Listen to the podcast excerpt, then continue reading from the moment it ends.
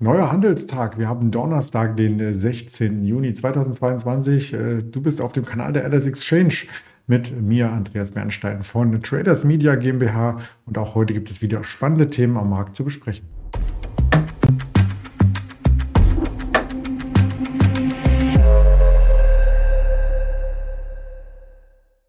Dazu haben wir uns natürlich vorab Gedanken gemacht zusammen.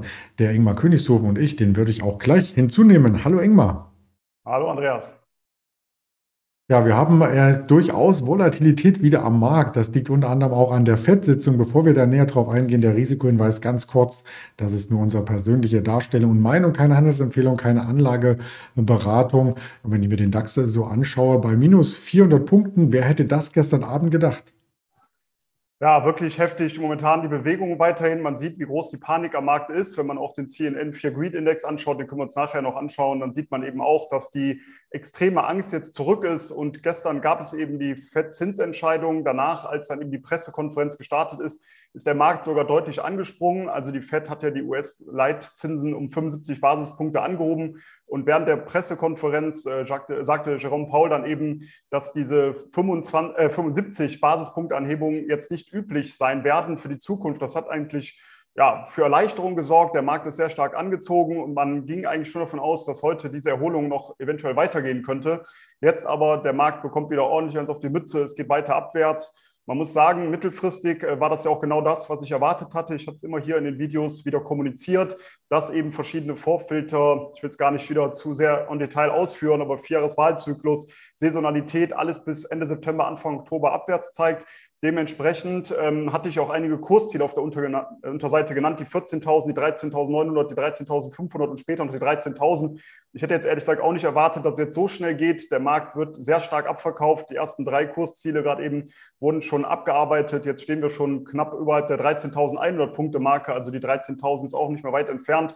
Morgen ähm, dann auch noch Verfallstag. Also Wahnsinn, diese Volatilität. Man muss natürlich sagen, aufgrund der Tatsache, dass wir jetzt so schnell abverkauft wurden, gibt es natürlich auch immer wieder die Möglichkeit, dass der Markt auch mal schnell 3, 4, 500 Punkte nach oben anspringt, weil eben das Sentiment so negativ aktuell ist. Das könnte natürlich auch mal für eine Erholung sorgen. Aber mittelfristig ja, bin ich ähm, weiterhin eher auf der Short-Seite unterwegs und ich würde dann eben Erholungen wieder dazu nutzen, weitere Short-Positionen aufzubauen. Du hast den Fear and Greed Index angesprochen. Das ist ja oftmals als Sentiment-Indikator so ein Kontraindikator. Wenn die Stimmung sehr schlecht ist, kann man kaufen. Die Stimmung ist nun aber schon seit zwei Wochen so schlecht in dem Bereich. Ähm, man weiß nichts darüber, wie lange er dort bleiben kann, oder? Genau, darüber weiß man natürlich nichts und das ist auch wirklich für mich nur ein kurzfristiger Indikator. Also bei mittelfristigen Trades sieht das anders aus. Da kombiniere ich das eben auch mit vielen anderen Vorfiltern. Aber wenn ich jetzt nur auf das Sentiment und nur speziell hier auf den vielen Greed Index schaue, dann ist das für mich nur eine Aussage, dass es kurzfristig zumindest mal Erholungstendenzen geben könnte.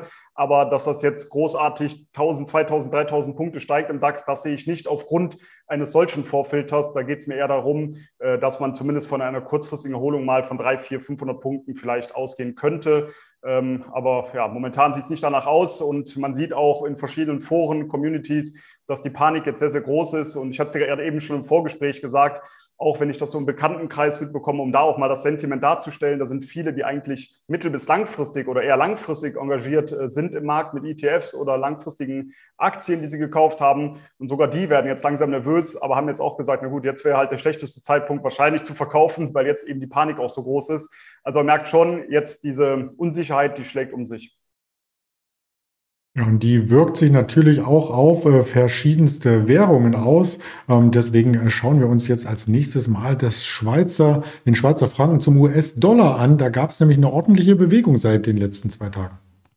Genau, da gab es jetzt äh, heute vor allem eine ordentliche Bewegung. Ähm, ich habe glücklicherweise gestern eine entsprechende Position eröffnet. Das war jetzt aber ganz auf anderen Tatsachen beruhend, nicht auf den News, die eben kamen. Die News, die eben gekommen sind, äh, das war eben, dass die Nationalbank, die Schweizer Nationalbank überraschend den Leitzins angehoben hat um im Endeffekt diesem inflationären Druck schon entgegenzuwirken. Daher wurde um ähm, ja, 0,5 äh, Prozentpunkte der Zins angehoben auf minus 0,25. Das hat jetzt natürlich für Überraschung gesorgt, dass es eben überhaupt nicht eingeplant war äh, von vielen Marktteilnehmern und dementsprechend kann das Schweizer Franken heute zumindest mal etwas stärker zulegen. Warum ich eine Long-Position eröffnet habe, beziehungsweise ich muss korrekt sein, äh, eine Short-Position auf US-Dollar gegenüber Schweizer Franken, weil die Produkte teilweise genau andersrum lauten. Da muss man ein bisschen Transferleistung tätigen. Aber das liegt eben daran, dass die COT-Daten meiner Meinung nach äh, leicht bullig schon sind und auch das äh, Sentiment war extrem negativ. Viele gingen jetzt davon aus, dass der Schweizer Franken weiter abwerten wird gegenüber dem US-Dollar. Das als Kontraindikator hat eben auch angezeigt, die Long-Seite zu favorisieren.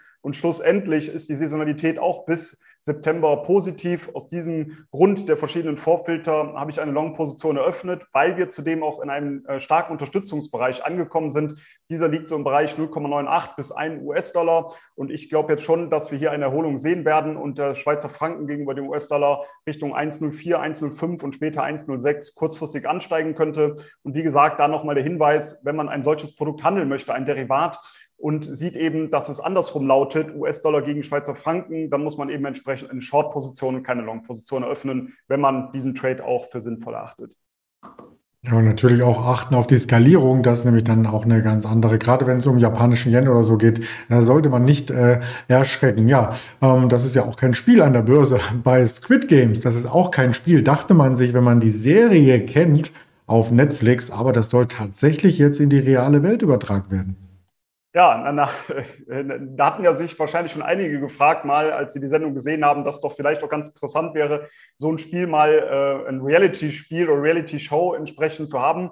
Jetzt gab es eben die Ankündigung, dass genau eine solche Reality-Show kommen soll. Und Squid Game war ja eine sehr erfolgreiche Serie bei Netflix. Und worum ging es da? Das war natürlich ein bisschen dramatischer, als es dann in der Realität stattfinden soll. Dort haben hochverschuldete Menschen in Kinderspielen gegeneinander gespielt und man konnte ein sehr hohes Preisgeld gewinnen. Und das soll jetzt im Endeffekt dann real stattfinden. Aber in der Show ist es eben so, dass die, ja, die verloren haben bei diesen Spielen, eben umgebracht wurden. Das findet natürlich in der Realität nicht statt. Da fliegt man dann einfach aus dem Spiel raus, scheidet also aus. Aber es soll ein unfassbares Preisgeld geben von 4,56 Millionen US-Dollar. Und ja, äh, vielleicht um ein bisschen äh, ironisch zu sein, wenn man die aktuellen Marktbewegungen sieht, dann könnte das dem einen oder anderen wahrscheinlich ganz gut tun, äh, nach den letzten Abverkäufen am Markt auch mal hier ein schönes Preisgeld einzusacken. Also das ist jetzt wirklich natürlich ein Highlight und wir hatten letzte Woche schon über die Netflix-Aktie gesprochen, da ging es auch über Übernahme, potenzielle Übernahme von Roku. Jetzt Netflix eben entsprechend wieder in den News und wenn man sich die Aktie mal anschaut, dann sieht man eben seit diesem starken Absturz, den wir gesehen haben, dass die Aktie jetzt schon seit längerem einer Seitwärtskonsolidierung verharrt zwischen 157 150 und 193 Euro in etwa. Und aktuell befinden wir uns bei 170 und ich gehe davon aus, dass wir hier schon eine Aufwärtsbewegung sehen könnten, gerade aufgrund der Tatsache, dass wir jetzt eben verschiedene positive News hier vom Unternehmen wieder bekommen mit diesen Ankündigungen, auch wenn es bis dahin noch etwas sein, äh, ja, dauern wird, bis das dann eben startet, das Spiel. Aber die Ziele sehe ich auf der Oberseite zunächst einmal bei dieser Seitwärtsbegrenzung auf der Oberseite bei 193 Euro und später bei 220 und 250 Euro. Man muss aber natürlich dazu sagen, super spekulativ. Die Aktie ist hochvolatil momentan, wie natürlich viele andere Werte auch. Deshalb, wenn man einen solchen Trade natürlich machen ähm, möchte, dann sollte man dort nur kleine Beträge wahrscheinlich einsetzen. So sieht es aus und äh, es gibt demnach nicht nur Meldungen von Notenbanken und aus der Wirtschaft zu dem Wirtschaftswachstum und so weiter, Kennzahlen, sondern auch aus Unternehmen selbst und auch positive. Positiv würde ich auch das ähm, werten, was wir von BioNTech gerade hören. Genau, hier geht es um die Virusvariante Omikron. Da soll jetzt eben von der EMA ein schnelles Prüfverfahren wieder stattfinden. Also es wurde jetzt schon eingeleitet für diesen Impfstoff von BioNTech. Das sind natürlich positive News und auch in den nächsten Wochen soll wohl ein Zulassungsverfahren in den USA beginnen bei der FDA. Also das wäre natürlich etwas, in, äh, in, Europa gibt es noch keinen Impfstoff für Omikron. Also dann wäre auch hier wieder BioNTech ganz vorne mit dabei und dementsprechend positive News. Du hast es gerade schon gesagt, auch wenn momentan alles sehr, sehr negativ gesehen wird, muss man natürlich auch rechts und links ein bisschen schauen über den Tellerrand hinaus, ob es vielleicht positive News von Unternehmen gibt. Das ist jetzt eine positive News. Und auch hier muss man sagen, die Aktie ist schon seit längerem jetzt in einer Seitwärtsrange gefangen. Sehr breit, 112 bis 170 Euro. Also auf der Unterseite 112 bis auf der Oberseite 170 Euro. Sehr breite Range natürlich. Aktuell stehen wir bei 130, also eher mal am unteren Rand. Dementsprechend, weil wir auch bei 125 Euro noch eine Unterstützung haben, gehe ich davon aus, dass hier auch eine Longchance gegeben ist mit den Zielen bei 150 und später der oberen Seitwärtsbegrenzung von 170 Euro.